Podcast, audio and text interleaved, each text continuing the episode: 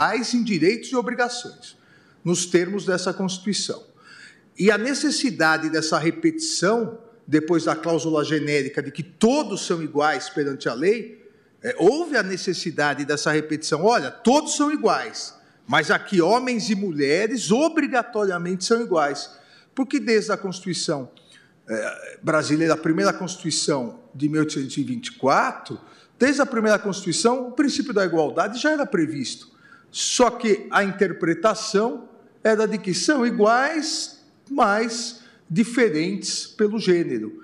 Lembrando que o nosso Código Civil de 1916, que perdurou no Brasil até 2002, o Código Civil previa várias discriminações em relação à mulher, apesar do princípio da igualdade. O casamento poderia ser anulado se o marido descobrisse, é, nos termos do Código Civil, o defloramento anterior de sua mulher. O pai poderia deserdar a filha entre aspas, desonesta, aquela filha que é, tinha relações sexuais e ele descobrisse poderia ser deserdada no testamento. É, e só a Constituição de 88 veio para acabar é, com isso. E a ideia, obviamente, é, era garantir uma igualdade concreta, inclusive, e eu diria mais importante ainda, uma igualdade concreta e completa na proteção à vida. Não é possível mais se admitir a possibilidade é, de, de se levantar legítima defesa é, da honra é, contra os homicídios praticados é, contra a mulher. Esse, esse debate foi se tornando público e a, a importância é, se ampliou exatamente no momento, eu diria, se ampliou do do ponto de vista jurídico, a partir do momento em que houve alteração legislativa, prevendo esse quesito genérico é, no júri, porque se retornou a possibilidade é, de, é, por vias oblíquas, se estabelecer é, a legítima é, defesa da honra. E o Estado, e principalmente o Poder Judiciário, não pode ficar omisso a isso. O, o Poder Judiciário não pode se omitir nessa naturalização da violência contra a mulher. É, sob pena é, de ofensa é, a inúmeros princípios. O princípio da igualdade, o princípio da dignidade da pessoa humana, a obrigatoriedade de coibir todos os tipos de violência no, no âmbito das relações familiares, que é uma previsão constitucional do parágrafo 8 do artigo 226. É, do, como lembrou é, ontem o eminente ministro Dias Toffoli, o artigo 3 da Constituição, é, é, a luta contra qualquer tipo de desigualdade. Nesse sentido, é importante é, que é, o Poder Judiciário avance e haja esse avanço é, institucional é, para reduzir, numa sociedade ainda impregnada de preconceitos e discriminação de gênero, uma sociedade impregnada do machismo é, estrutural, histórico machismo estrutural, é importante é que o Poder Judiciário e esse Supremo Tribunal Federal dê um recado muito direto, muito expresso, que não deve e não será mais admitido que alguém possa se defender, e mais do que isso, alguém possa ser absolvido pelo tribunal do júri de um feminicídio alegando a legítima defesa da honra. Atuação é, conjunta de todos os poderes com a sociedade civil é, nesse sentido de não se tolerar mais condutas discriminatórias em relação a gênero, discursos discriminatórios em relação a gênero e, mais do que isso, não se tolerar de maneira alguma a impunidade daqueles envolvidos em crimes é, cruéis, esses crimes é, desumanos, esses feminicídios. Supremo Tribunal Federal, então, no exercício da sua competência constitucional, de defesa da ordem democrática, de supremacia da Constituição, deve afastar eh, de maneira cabal a qualquer possibilidade de alegação da legítima defesa da honra é, do acusado. E nesse sentido que entendo, é, e parabenizo novamente o eminente ministro Dias Toffoli pela é, abrangência da tese, é, porque realmente é, é, pelo fato do quesito ser genérico, é, fica difícil, em alguns casos, é, se não houver essa abrangência de se vedar a, essa argumentação é, no plenário, fica difícil depois distinguir é, qual foi o motivo é, da absolvição, porque o quesito é, é, um quesito genérico subsidiário. Nos termos em que a tese foi proposta, me parece é, que haverá possibilidade de, não só no momento do plenário do júri, o juiz advertir e já constar em ata, como posteriormente a possibilidade de anulação de eventual júri onde haja é, absolvição por essa é, malfadada tese. Nesse sentido, presidente, eu também julgo é, procedente a presente demanda para conferir interpretação conforme nos termos é, propostos pelo eminente ministro relator. Agradeço ao ministro Alexandre de Moraes. Acolho o voto do ministro Edson Fachin. Presidente. Pois não. Presidente, bom dia. Vossa Excelência me concede a palavra por um minuto, por favor? Pois não, ministro Luiz Roberto. Vossa Excelência está num cantinho que é daqui, bate a luz, não tinha visto. Vossa Excelência. Bom dia. Bom dia. Bom dia, Vossa Excelência. Bom dia a todos os colegas. Presidente, eu, eu estou em, em, condições de sinal um pouco adversas. Queria pedir licença aos eminentes colegas para já manifestar o meu, o meu voto que é acompanhando integralmente a posição do ministro Dias Toffoli é, pela procedência, pela interpretação conforme e louvando Sua Excelência é, pelo voto. Eu vou continuar acompanhando, mas estou com medo de ficar sem sinal e aproveitei esse momentinho para já antecipar a minha posição. E, e muito grato, presidente. Eu é que agradeço, ministro Luiz Roberto Barroso.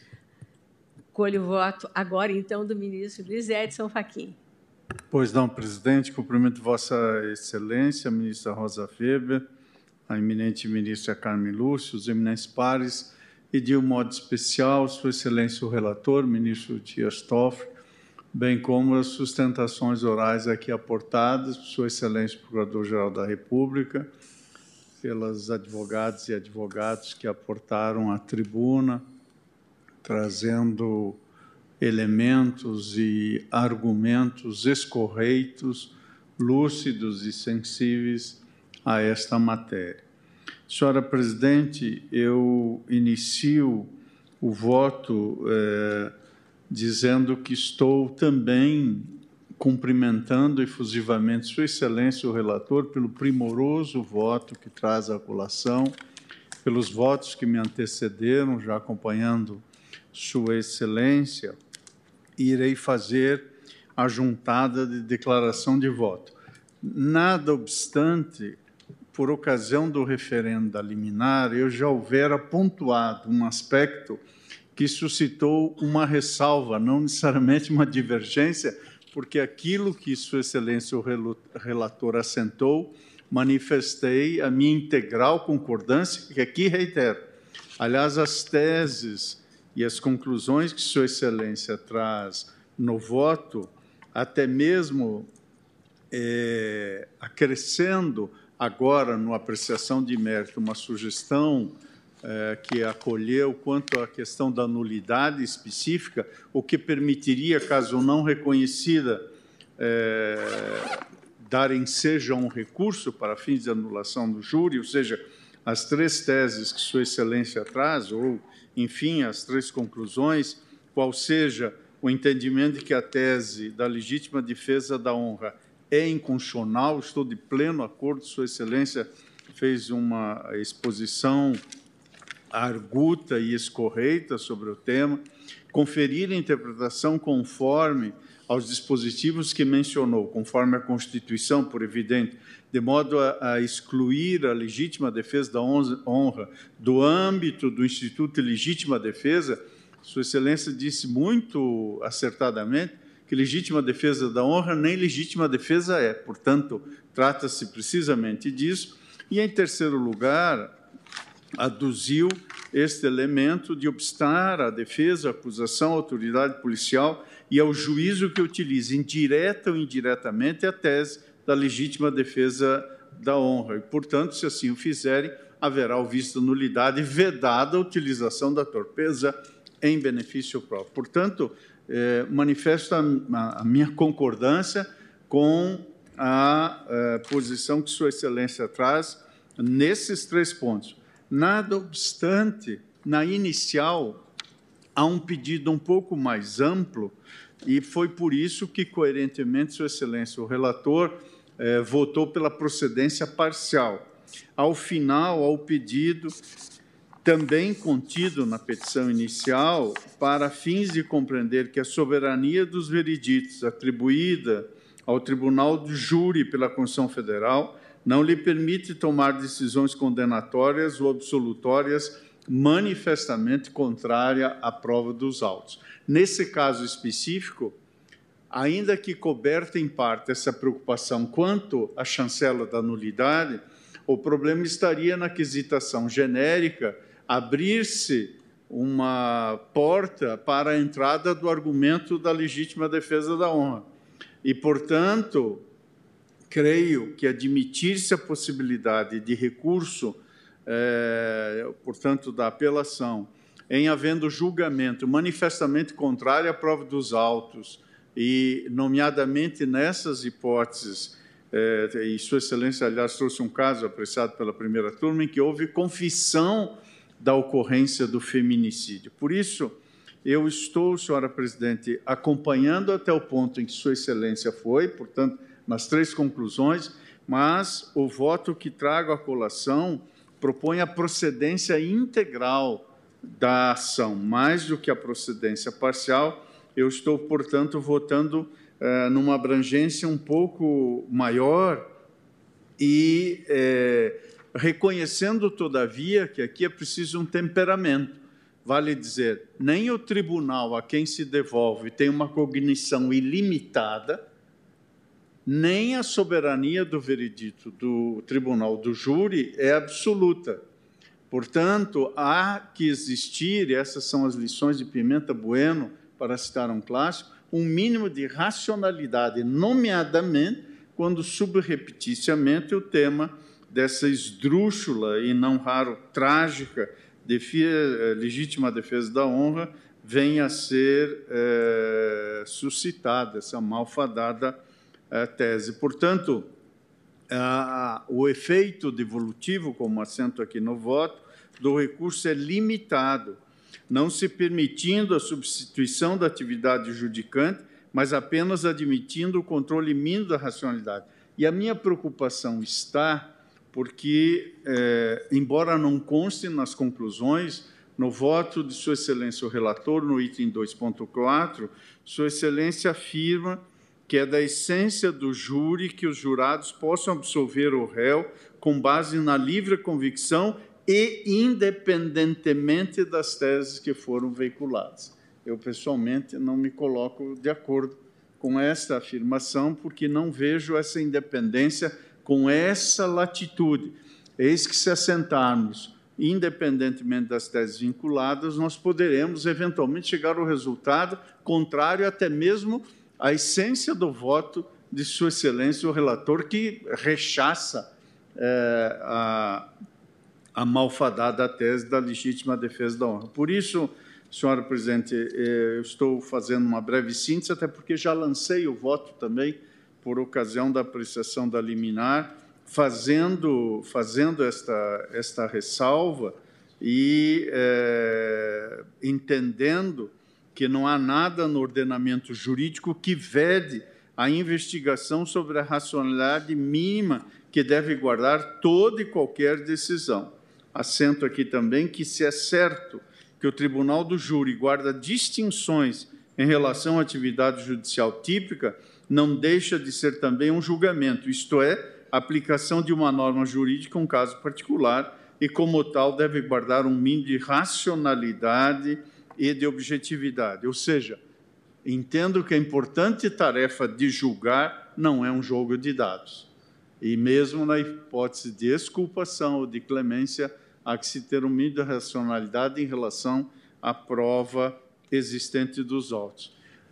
O eminente ministro relator, com toda a lealdade, fez referência, e a eh, eminente presidente também, ao tema que se encontra em repercussão geral, no recurso ordinário 1.225.185. lá eu já lancei compreensão precisamente nesta direção eh, também, com o receio que me parece justo de que não admitir-se a possibilidade da apelação pode levar a uma, digamos assim, uma repristinação dessa odiosa figura da legítima uh, defesa da honra, assentando que os avanços da legislação penal no combate à discriminação contra a mulher, como a importante Lei Maria da Penha e a tipificação do feminicídio, não podem ser simplesmente desconsiderados pela interpretação sem limites da quesitação genérica.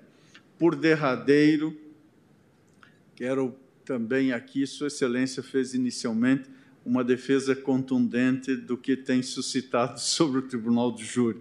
É, não é matéria posta a debate, mas apenas quero pontuar que tem uma compreensão distinta de Sua Excelência quanto a esta premissa, e em momento oportuno poderemos, claro, debater esse assunto. Eu entendo que essa previsão constitucional integra o elenco das normas quadro e, portanto, dos, uh, dos super princípios que se encontram na Constituição, e entendo também que o julgamento pelo Tribunal do Júri é um julgamento de participação democrática, mas aonde a julgamento com a participação da sociedade, é preciso que haja um mínimo de justiça. Por isso que eu estou propondo um, um passo um pouquinho mais largo para eh, dar a interpretação conforme ao parágrafo 2 inciso 3 do artigo 483, para excluir da interpretação do quesito genérico a que implique a repristinação da odiosa figura da legítima defesa da honra, de modo que a decisão do Tribunal de Justiça que anula tal decisão é compatível com a garantia da soberania dos vereditos do Tribunal do Júri.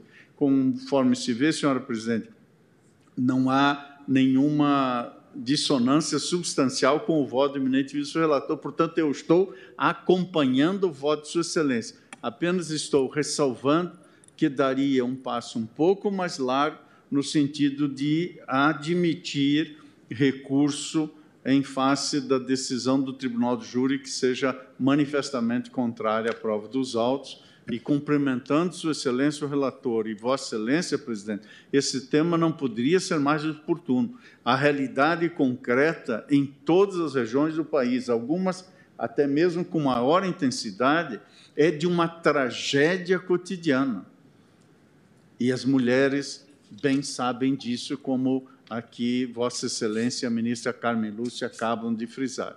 Ou seja, é, não há como, nem seria admissível fechar os olhos para aquilo que se verte como tragédia no cotidiano da realidade brasileira. O feminicídio é uma chaga de uma sociedade ainda injusta, desigual e discriminatória demos passos importantes, mas esses passos ainda são mínimos e insuficientes para onde se quer chegar. E o julgamento de hoje e o voto trazido à colação por Sua Excelência o ministro Dias Toffoli é mais um voto uh, que se soma e é mais uma declaração importantíssima do Judiciário nessa direção e cumprimento Sua Excelência o relator. É como voto, presidente.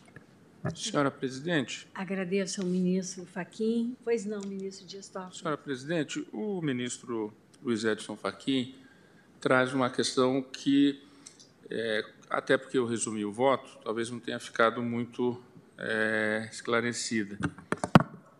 Mas Sua Excelência traz uma solução muito inteligente. E já explico. No pedido inicial, quando a inicial da DPF aborda o parágrafo 2 do 483, a questão da absolvição genérica, ele o faz especificamente para a questão do feminicídio. No meu voto, na verdade, eu praticamente decidi prejudicar a análise desta questão no caso da ADPF, porque estamos com uma repercussão geral de relatoria do ministro Gilmar Mendes. E, obviamente, que na repercussão geral, não vai se lidar exclusivamente com os casos de feminicídio. Por isso que eu praticamente julgo parcialmente procedente, porque essa parte eu entendo que estaria prejudicada porque seria analisada posteriormente. Mas o ministro Luiz Edson Fachin, com a sua inteligência, com a sua perspicácia, traz que a gente já poderia abordar, no caso do feminicídio, a especificidade do parágrafo 2 483 para superar exatamente essa questão da absolvição pela, é, pelo quesito genérico. Então, senhora presidente, é, pedindo até licença aos eminentes colegas que já me acompanharam anteriormente, eu julgaria totalmente procedente para abordar o parágrafo 2 do artigo 483 nas palavras ditas agora da tribuna, da, da, da, da bancada, pelo ministro Luiz Edson Fachin, no sentido de abordar a possibilidade do recurso vinculado à questão do feminicídio, sem prejuízo da análise depois mais ampla do parágrafo 2 do 483 na repercussão geral. Mas aqui, especificamente quanto ao feminicídio, então, acato a, a, a, o voto, né? na verdade, acato o voto do ministro Luiz Edson Fachin para o julgamento procedente total da arguição. Então, Vossa Excelência está... Eu reajusto para acatar o é, julgamento... É, porque nós tínhamos conversado isso. O pedido inclui o pedido formulado inclui nos termos. Por isso, Aí eu abordaria o 483, parágrafo 2 como fez o ministro Luiz Edson Fachin, exclusivamente, é, exclusivamente quanto ao feminicídio, porque as outras questões serão abordadas na repercussão geral. Presidente, Vossa Excelência, me permite? Pois não, pois não. Ao lado de cumprimentar esse diálogo e o acolhimento que o ministro Dias Toffoli faz, isso revela não só a importância de debater no colegiado, mas também que ambos temos a mesma compreensão, porque o voto de Sua Excelência, eh, na sua essência, já apontava nessa direção. E fazendo esse recorte específico para o feminicídio, isso não prejudica a discussão mais ampla da repercussão geral. Portanto, esse, eh, eh, essa nitidez que agora Sua Excelência explicita no voto, a rigor quase não é propriamente dito um, um, um reajuste, mas era uma compreensão que já me parecia embutida no voto de Sua Excelência, e eu agora, nesses termos, me manifesto integralmente de acordo com Sua Excelência, o relator. Eu, eu até iria propor a Vossas Excelências que nós aprofundássemos o debate especificamente quanto ao quesito genérico na repercussão geral, né? Uh, no, quando do julgamento do ARI, 1.225.185, de relatoria do ministro Gilmar Mendes, porque vi que o processo, senhora secretária, me informou que ele já está liberado para julgamento. Então, a minha ideia é incluí-lo em pauta conjunta e poderíamos aprofundar esse debate. Porque este julgamento aqui eu não irei encerrar hoje. Nós temos uma questão de horário, eu tenho ah. toda uma prestação de contas a fazer a Vossas Excelências, ministro uh, Alexandre de Moraes, ministra Carmen, ministro Nunes Marques, tem uma sessão agora às 12 horas no Tribunal Superior Eleitoral. Então, não iria dar continuidade ao nosso julgamento. Penso que podemos fazer essa reflexão melhor, maior, até porque vejo, por exemplo, que o ministro André, no momento, não está uh, no telepresencial e, e já votou acompanhando o ministro Dias Toffoli. Então, posso registrar o reajuste do voto, no sentido da procedência total, mas vou suspender o julgamento. Não sei se o ministro Nunes Marques, o ministro Alexandre de Moraes continuam acompanhando o relator.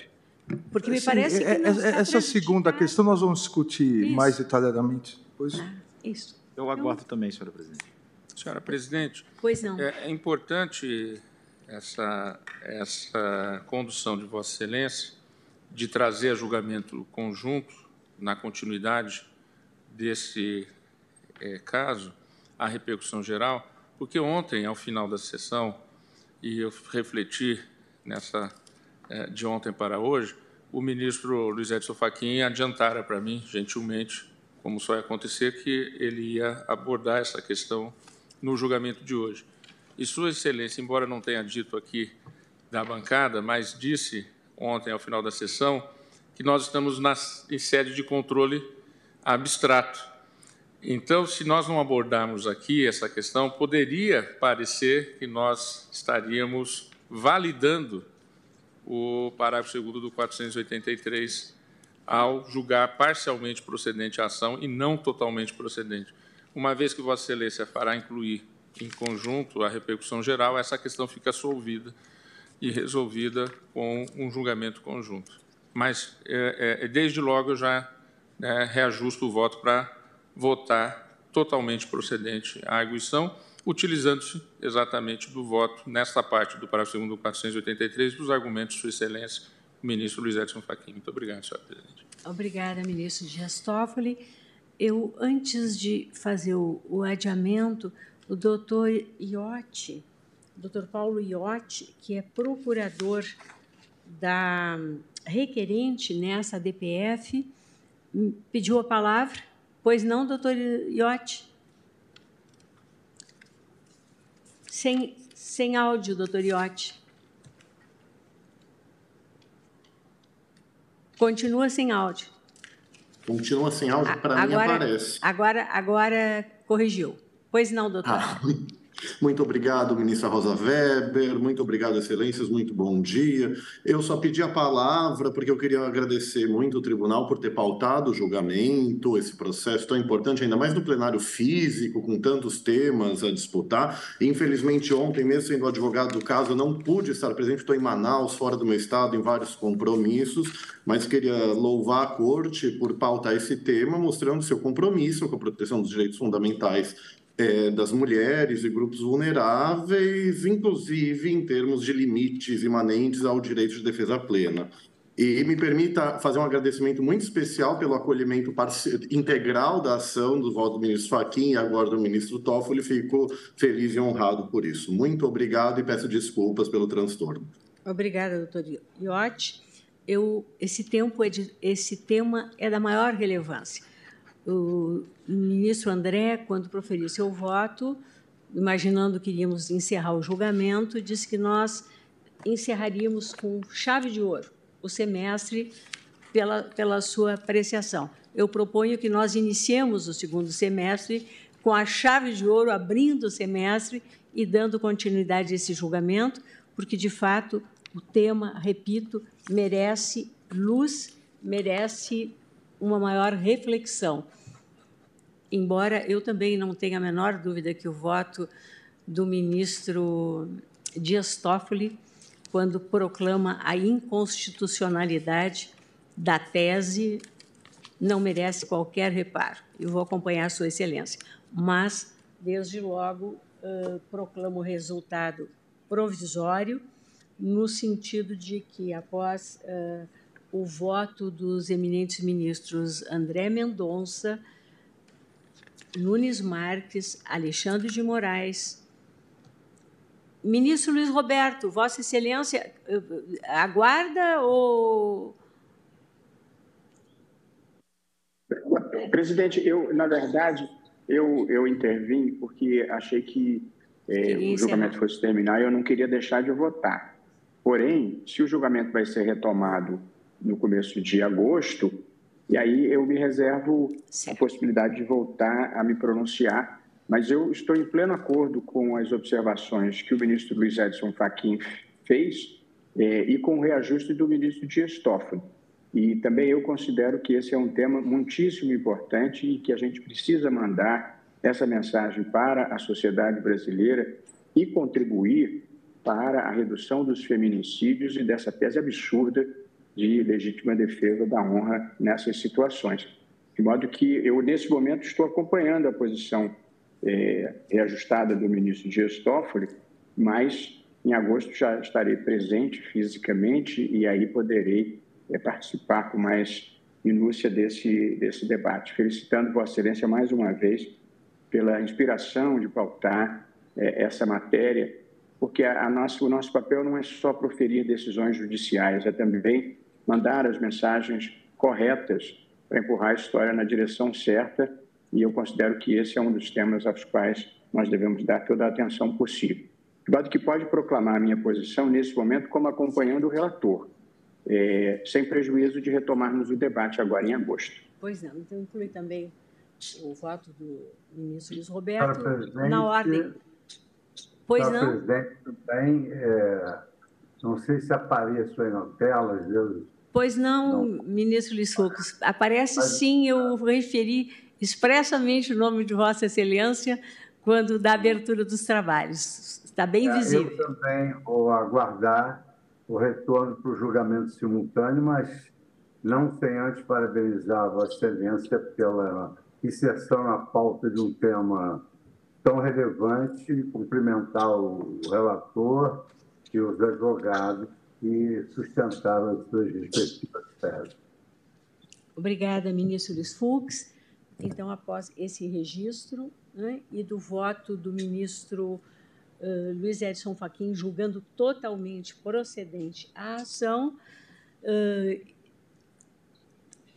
e, do, de, e do reajuste do voto do ministro Dias Toffoli, no sentido de ampliar, uh, no sentido de, de acompanhar o ministro Fachin na procedência total da ação, o julgamento foi suspenso e terá continuidade no dia 1 de agosto. É a sessão de abertura do segundo semestre. E nesse mesmo dia, vamos inserir o julgamento do ARI 1.225.185. Aguardam os demais. Senhores ministros, eu uso esse tempo final, além da prestação de contas, que farei rapidamente para Vossas Excelências, para lançar a nossa revista, mais um volume da Revista Suprema, que foi uma iniciativa da gestão do ministro Fux. Chegamos agora ao terceiro volume, ao primeiro número do volume 3, inaugurando assim o ano de 2023 quanto à publicação. Essa edição reúne 12 artigos científicos e uma tradução, todos trabalhos inéditos e contempla discussões sobre temáticas diversas do campo do direito e ainda o dossiê temático Inteligência Artificial e Direitos.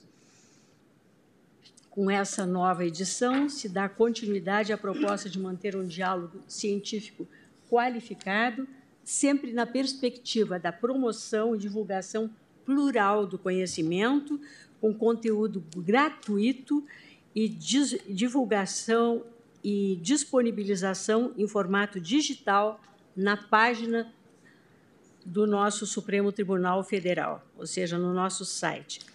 É uma leitura muito enriquecedora que recomendo a todos. E, senhora ministra, senhores ministros, agora sim, encerrando com a prestação de contas, nesse dia em que mais um semestre de intenso e profícuo trabalho desta Suprema Corte chega ao fim, eu não posso deixar de lembrar que este semestre judiciário que hoje se encerra se seguiu a um fato absolutamente atípico nos quase 200 anos de existência do Supremo Tribunal Federal, considerados Império e República, considerado o período em que ele ainda se chamava Supremo Tribunal de Justiça no Império, e que consistiu na invasão criminosa desta sede histórica da nossa casa, naquilo que chamamos o Dia da Infâmia, que foi o dia 8 de janeiro um dia que desafiou a força institucional da nossa Suprema Corte como guardia da Constituição e também a resiliência dos nossos valores democráticos e da plena cidadania. Uh, sabemos todos que, nada obstante esse fato insólido e criminoso, repito, a união de forças, o espírito de colegialidade, a incansável dedicação de todos a nossa missão institucional, à luz do que nos comete a Constituição da República, revelaram-se sólidos e perenes o suficiente para garantir a permanência, sem qualquer solução de continuidade, da nossa prestação jurisdicional, ao lado da reconstrução em tempo recorde das nossas instalações. Ah, mais uma vez revelou-se a rigidez dos valores maiores que sustentam a atuação desse Supremo Tribunal Federal e a própria democracia em nosso país, que nos moldes da campanha que encetamos manteve-se inabalada, como permanece inabalável. Registro que essa Suprema Corte encerra este primeiro semestre de 2023 com um acervo total de 23.991 processos, o que representa um aumento de 17,7% em, relação ao mesmo período do ano de 2022, no qual 20.380 processos se encontravam no acervo desta casa. É preciso considerar, contudo, que nos seis primeiros meses deste ano o tribunal recebeu 38.905 processos, sendo 11.003 processos originários e 27.902 processos recursais, enquanto, para o mesmo período de 2022, o total de processos aqui recebidos foi de 35.122 processos, ou seja, Somente neste primeiro semestre, o Supremo Tribunal Federal recebeu 3 mil processos a mais do que no período correspondente do ano de 2022.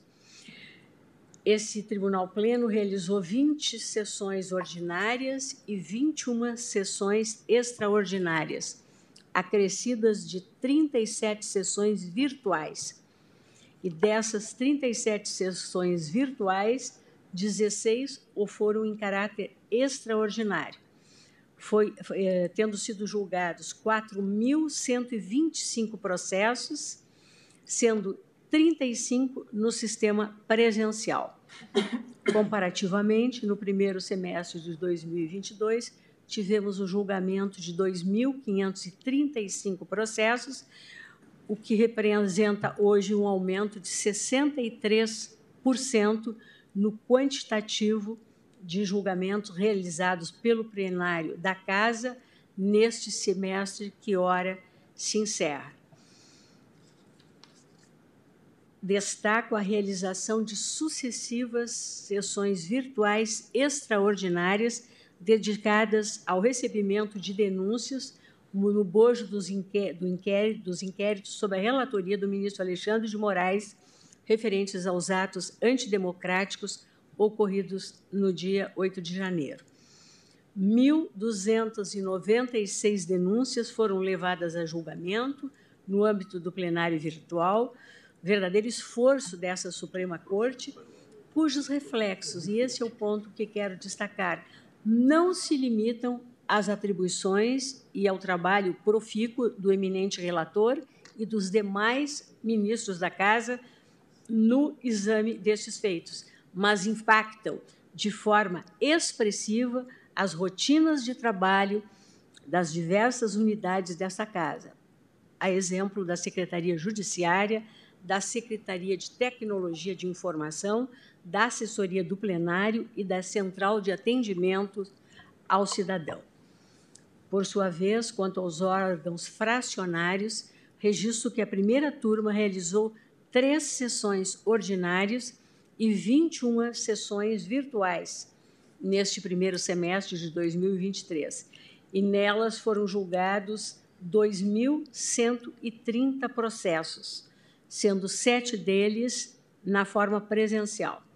Já a segunda turma realizou oito sessões ordinárias e 21 sessões virtuais, na, eh, tendo julgado ao todo 2.190 processos, sendo 13 no sistema presencial. No período, foram proferidas 50.162 decisões, sendo 41.722 decisões monocráticas e 8.440 decisões colegiadas. Em relação a 2022, houve um aumento de 20,5% das decisões colegiadas entre turmas e plenário, o que revela o reforço da colegialidade diante deste aumento percentual superior a 20%. Uh, ao longo do semestre, foram publicados 8.399 acórdãos, dado que, em comparação com o período correspondente de 2022, traduz incremento neste quantitativo. À época, foram publicados 7.852 acórdãos. Por sua vez, baixamos neste primeiro semestre de 2023 um, um volume um pouco menor. Foram baixados 36.860 processos neste primeiro semestre de 2023. Ao longo também deste semestre, 22 temas de repercussão geral tiveram méritos julgados pelo Tribunal Pleno, assim como 12 novos temas restaram afetados a essa sistemática. Dirigindo-me para o final, faço um breve registro de algumas das ações executadas ao longo do semestre, a começar pela própria reconstrução deste plenário, bem como do prédio histórico do Supremo Tribunal Federal, seguidos do lançamento da campanha Democracia Inabalada, que inclusive mereceu um prêmio internacional. Uh, eu até estaria aqui a, a, a lembrar que, dentro da reconstrução e reconstrução do nosso plenário, não chegamos ao carpete. Né? Infelizmente, como o nosso carpete tem a cor tombada, como patrimônio histórico, na verdade, ele, uh, essa troca não foi feita por, pela insuficiência de metragem uh, em Brasília, mas o será a, a, a, troca será efetuada agora no mês de julho. Então recomeçaremos o, o, a, o ano judiciário em, em agosto já com, com o carpete que inclusive sobe as, toda a, a parede, né? todo pé, pé direito al, é, é, alcançado por ele. É, esperamos que em agosto esse último ponto já tenha sido solucionado. Tivemos o nascimento da Vitória, ferramenta de inteligência artificial que identifica no acervo dos processos do tribunal os feitos que tratam do mesmo assunto e os agrupa automaticamente. Tivemos uma audiência pública convocada pelos ministros Dias Toffoli e Luiz Fux sobre a responsabilização civil de provedores por conteúdo ilícito gerado por terceiros. Tivemos a implantação do módulo gabinetes do STF Digital nos gabinetes para execução do fluxo de decisão monocrática. Ainda a disponibilização de pesquisa única para o Diário de Justiça Eletrônica, o que muito facilitou a consulta por parte da comunidade jurídica.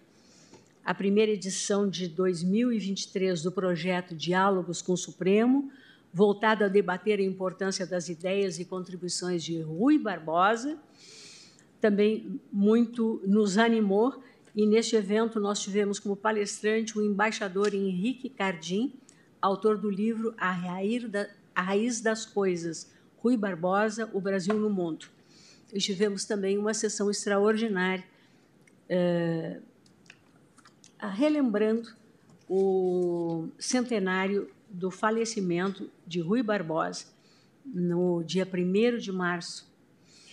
Da mesma forma, a criação do programa STF na escola, projeto de educação cidadã voltado especialmente para crianças e adolescentes, com o objetivo de oferecer informações sobre essa Suprema Corte, sobre a Constituição Federal e a democracia, de forma didática e simples, lançado em reunião que contou com a presença dos reitores de universidades e representantes de instituições da área de educação nesta casa.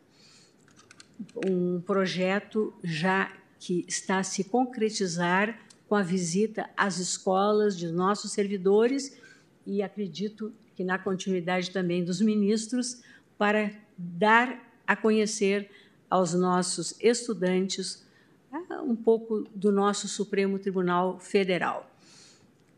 É, essas visitas que fazemos são seguidas de visitas dos estudantes ao plenário e às próprias instalações do Supremo, como ocorreu ainda já, já quatro, quatro oportunidades isso aconteceu.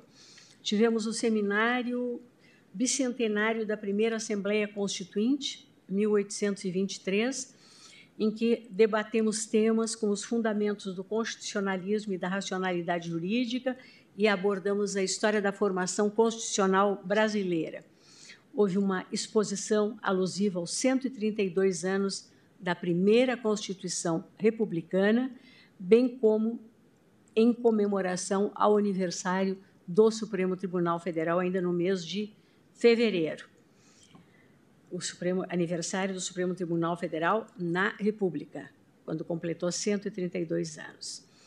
O seminário sobre direitos constitucionais e relações de trabalho foi promovido pelo Supremo Tribunal Federal, sediado nesta corte, em parceria com o Tribunal Superior do Trabalho e a ENAMAT. E nele foram abordados temas atuais e de relevo, como justiça social e tecnologias disruptivas. Ainda a exposição Povos Indígenas, reunindo fotografias de Sebastião Salgado e peças doadas por comunidades indígenas ao acervo desta casa. O Simpósio de Segurança Cibernética dos Tribunais Superiores, com o objetivo de compartilhar experiências para o fortalecimento dos ambientes digitais nestas cortes o início da expansão da capacidade de processamento e armazenamento do banco de dados do tribunal. Relevante ação prevista para ser concluída até o mês de setembro e que vai assegurar a redução de falhas, assim como maior rapidez no acesso aos equipamentos de informática da casa. Houve ainda a assinatura de acordos de cooperação técnica com o Tribunal Superior do Trabalho, objetivando reduzir a litigiosidade e a atuação jurisdicional repetitiva. O seminário Inteligência Artificial no Supremo Tribunal Federal, a experiência da RAFA 2030, voltado a explorar o potencial da inteligência artificial como instrumento de promoção do desenvolvimento sustentável e de otimização de processos de trabalho a partir da aplicação prática da ferramenta RAFA 2030, que foi criada na gestão do ministro Luiz Fux. O seminário intermédio da Conferência das Constituições, das Jurisdições Constitucionais dos Países de Língua Portuguesa, que possibilitou o compartilhamento de experiências e formas de atuação na jurisdição, na jurisdição constitucional, seminário este em que contamos com a presença dos representantes das cortes constitucionais dos países lusófonos e também com a participação dos ministros da Casa. Tivemos igualmente a realização do Fórum Internacional Justiça e Inovação, o FIGE, eh, em que discutida a relação entre o direito e as novas tecnologias. Teria, assim, outros aspectos a destacar, mas pela premência do tempo, depois me comprometo a enviar por escrito a Vossas Excelências, mas uh, registraria ainda a recepção em visita oficial dos, dos presidentes da Finlândia e da Argentina. Ainda a obra Liberdade de Expressão e Direito das Mulheres e a obra Direito à Igualdade Racial, além da Revista Suprema a que me referi. Eu, a presidência né, continuará, como de praxe, atuando ao longo do recesso forense, especialmente para fins de exame das medidas urgentes. Né, dividirei esse período com o eminente vice-presidente, ministro Luiz Roberto Barroso, que ficará nas duas primeiras semanas, e depois eu retornarei ao plantão. Uh, alguns relatores também permanecerão dedicados à análise dos respectivos acervos de processos, caso do ministro Alexandre de Moraes, ministro Dias Toffoli também com relação a alguns processos. E eu registro que estão em curso audiências para oitiva de testemunhas de defesa e de acusação, bem como interrogatórios de réus em 232 ações penais contra os acusados por atos golpistas de 8 de janeiro. Trabalho cujo encerramento está previsto, segundo nos foi informado pelo eminente relator, uh, para ocorrer até 31 de julho. Ou seja, o tribunal não para. Eu manifesto, por fim, meu profundo agradecimento a todos, aos meus queridos pares, ao Ministério Público, na pessoa do ilustre Procurador-Geral da República, doutor Augusto Aras, aos advogados, aos defensores públicos, aos juízes auxiliares, aos servidores, colaboradores e profissionais de imprensa. Eu reitero a minha honra indizível em presidir essa Suprema Corte. Com muita alegria Saúdo a todos. Reitero meu especial agradecimento pelo trabalho realizado no semestre. Desejo que todos voltemos com forças restabelecidas. Presidente, obrigada.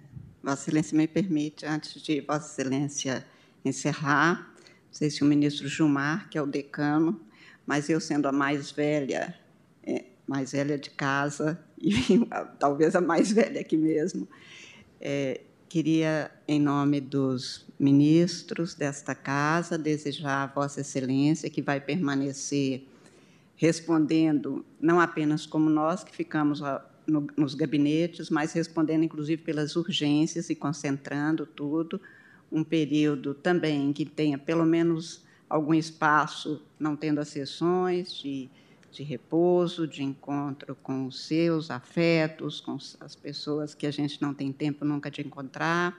Agradecer em nome de todos os senhores ministros desta casa a presidência tão generosa de Vossa Excelência, tão aguerrida, tão firme, mas com tanta tranquilidade, sempre com muitíssima generosidade com todos nós, levando em consideração cada um com as suas necessidades administrativas, e dizer da honra que é, falo em nome de todos, ser presidida por uma magistrada brasileira da estirpe, da firmeza, da alianeza, do exemplo como mulher, como cidadã e como juíza brasileira. É uma honra para o Brasil ter Vossa Excelência nessa cadeira e tenha certeza que este período eu vou estar aqui, como alguns de nós, a maioria fica trabalhando, mas o trabalho é redobrado, como dizia já a ministra Ellen Grace, a primeira das presidentes que eu estive desde que aqui cheguei. Este é um período em que nós, de alguma forma, descansamos um pouco mais, mas Vossa Excelência terá este empenho, contando sempre com todos nós. Para nós é uma honra. Tenha também Vossa Excelência um mês de julho abençoado, muito iluminado, e que seja um período bem bom também. Vossa Excelência, que nem pôde usufruir de tempo nenhum por causa do infame 8 de janeiro. Muito obrigada por tudo que tem feito, presidente. Senhora presidente. Pois não, doutora. Vossa Excelência me permite uma breve fala dentro desta generosidade histórica da Suprema Corte para com o Ministério Público. Quero cumprimentar Vossa Excelência, ministra Rosa Weber, e felicitá-la pelo, pela firmeza, pelo equilíbrio com que conduziu os trabalhos. Quero cumprimentar a ministra Carmen Lúcia, na pessoa de quem cumprimento todos os ministros que nos acompanham virtualmente e estão aqui presencialmente. Cumprimentar os senhores advogados, cumprimentar os senhores e senhoras servidoras, todos importantemente é, importantes para que nós, todas as nossas instituições, desenvolvam as suas atividades com presteza. Mas no encerramento desse semestre, senhora presidente, é preciso dizer que este Procurador-Geral da República põe-se ao lado de Vossa Excelência e dos eminentes pares, dos seus eminentes pares, no propósito de maior e melhor acesso à justiça, do equilíbrio e harmonia entre os poderes e suas instituições, das soluções consensuais, tanto quanto possível, objetivando a pacificação social, o favorecimento do meio ambiente equilibrado, o desenvolvimento econômico social sustentável, respeito aos direitos humanos, a vinculação das políticas públicas, o combate aos crimes, à corrupção e à violência doméstica, entre tantos outros. Presto a modesta conta por ladear Vossa Excelência e ter ouvido o número expressivo de decisões manifestadas por essa Suprema Corte. A Procuradoria se manifestou em 17.660 processos neste primeiro semestre, sendo 446 também no controle da constitucionalidade. Na esfera criminal, foram 11.150 manifestações. Na área civil, como custiures, foram 3.775. No cível da tutela coletiva, 19 manifestações. Dessa forma, o Ministério Público, em defesa da ordem jurídica e do regime democrático que o sustenta, tem buscado cumprir com seus deveres constitucionais. E, para isso, também noticia à Corte que apresentou nesse semestre o, o sistema de informática Cosmos, que está no contexto das melhores práticas de transparência e publicidade praticados pelas administrações públicas do primeiro mundo.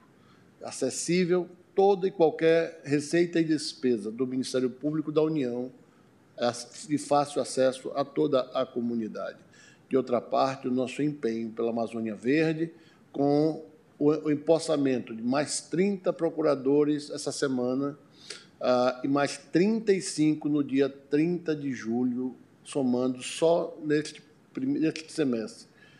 65 novos procuradores da Amazônia Verde, com mais cinco procuradorias militares, além de equipamentos, georradar, enfim, embarcações, helicópteros, aviação.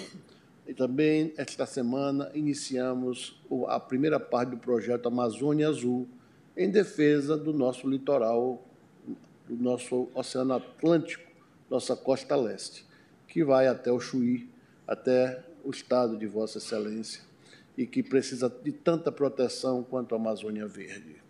E tudo isso, é, é, Excelência, para confirmar aquilo que é o nosso compromisso: um Brasil de todos, um Brasil inclusivo, um, um Brasil que aqui, com a honra de estar ao lado de Vossas Excelências, possa contribuir para a paz, possa contribuir para a justiça.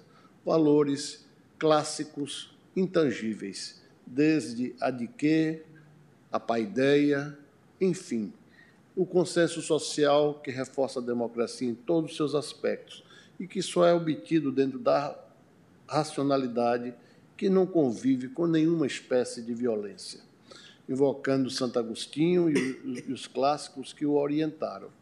Que nós, do Ministério Público e todo o sistema de justiça brasileiro, continue com a compreensão do caminho do meio. Continue compreendendo que coragem é o que está entre a covardia e a temeridade. E que nós respeitemos, acima de tudo, a Constituição e as leis que nos legitimam a estar aqui a representar um segmento contramajoritário em defesa de todas as liberdades. Com essas breves palavras, agradeço a Vossa Excelência, senhora Presidente, pela generosidade de me conceder a palavra e a todos os eminentes ministros pela convivência harmoniosa nesses quatro anos que já está se findando e que Tenham todos umas boas férias, merecidas férias, com tranquilidade e alegrias. Muito obrigado. Agradeço ao doutor Aras, agradeço as generosas palavras da ministra Carmen Lúcia. Desejo a todos uma excelente tarde.